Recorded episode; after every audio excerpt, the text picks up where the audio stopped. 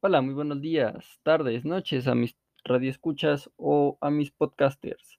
El día de hoy vamos a hablar de la fecha del Día de Muertos. Sí, ya sé que es algo adelantado, estamos en agosto, pero ¡guau! ¿Cuánto falta? El tiempo pasa volando y además es una muy bonita festividad en el cual vamos a dejar hoy en claro este, unas otras curiosidades, qué es lo que se celebra en este día y ver este, pues sus orígenes de la misma, ¿no?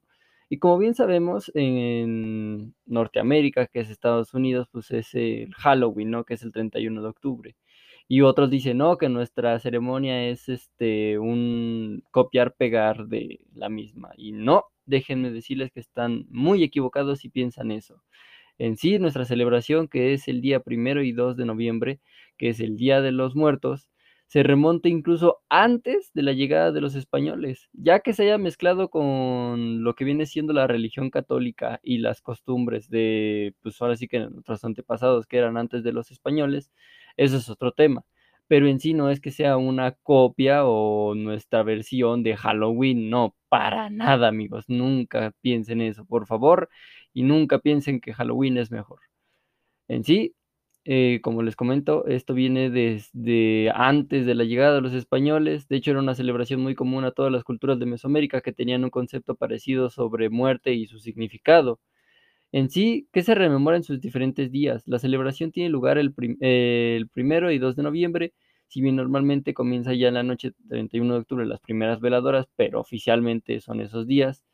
Eh, se reza en algunas zonas del país, se pasa la noche entre los panteones, es el Día de los Fieles Difuntos. Al terminar la celebración, pues se degustan los platillos y las bebidas de la ofrenda, ¿no?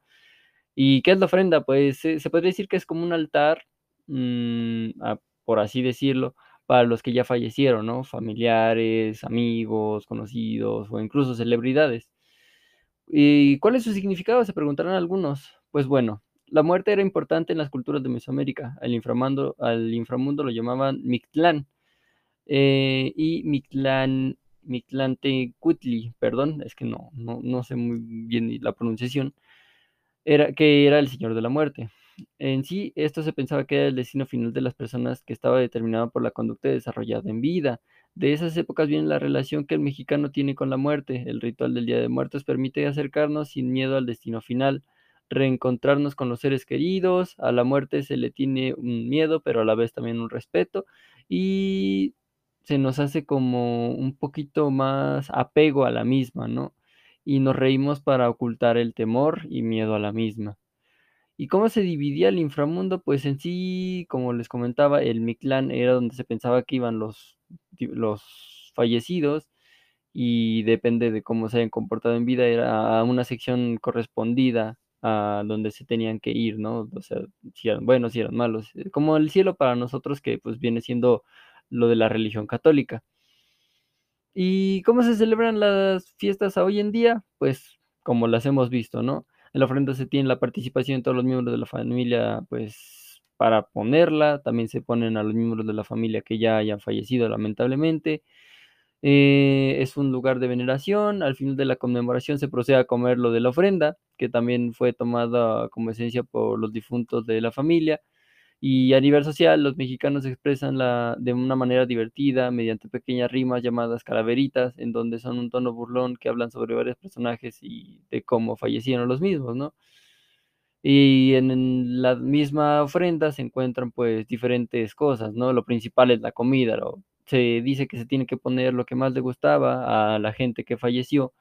Pues si le gustaba el pozole, pues le ponen su platito de pozole o de mole o su conchita, su pan, se le ponen los flores de cepachúchil, se les pone calaveritas de azúcar y cosas así, sobre todo para que se vea bonito, ¿no? Y pues eso sería lo que viene siendo nuestra bonita festejo del Día de Muertos. Espero que les haya gustado, espero que les haya dejado bien en claro qué es ya que pues mm, me salió este tema porque un amigo había dicho, es que nuestra celebración es una copia de Halloween. Y pues no, no lo es amigos. Recuerden, cuídense mucho, cuídense mucho del COVID, usen cubrebocas, bonito día, bonita noche, bonita tarde, no importa la hora que me estén escuchando, me despido, hasta pronto.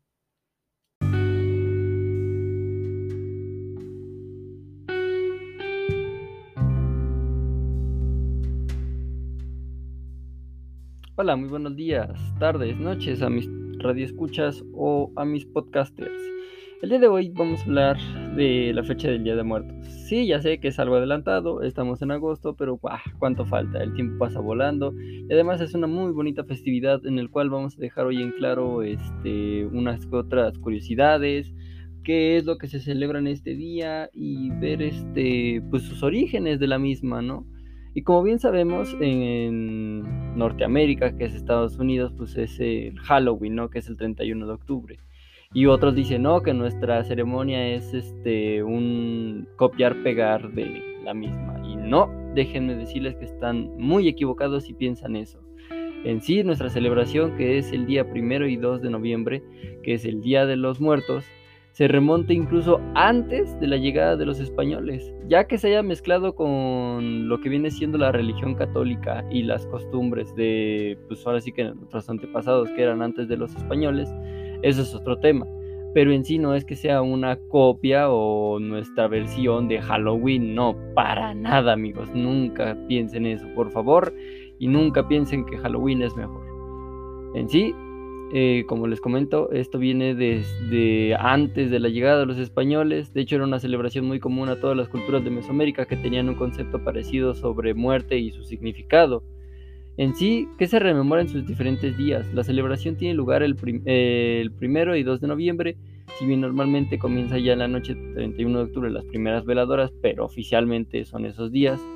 Eh, se reza en algunas zonas del país, se pasa la noche entre los panteones, es el día de los fieles difuntos. Al terminar la celebración, pues se degustan los platillos y las bebidas de la ofrenda, ¿no?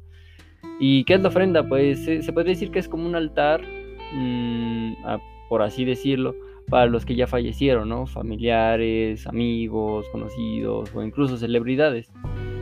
¿Y cuál es su significado? Se preguntarán algunos. Pues bueno, la muerte era importante en las culturas de Mesoamérica. Al inframundo, al inframundo lo llamaban Mictlán.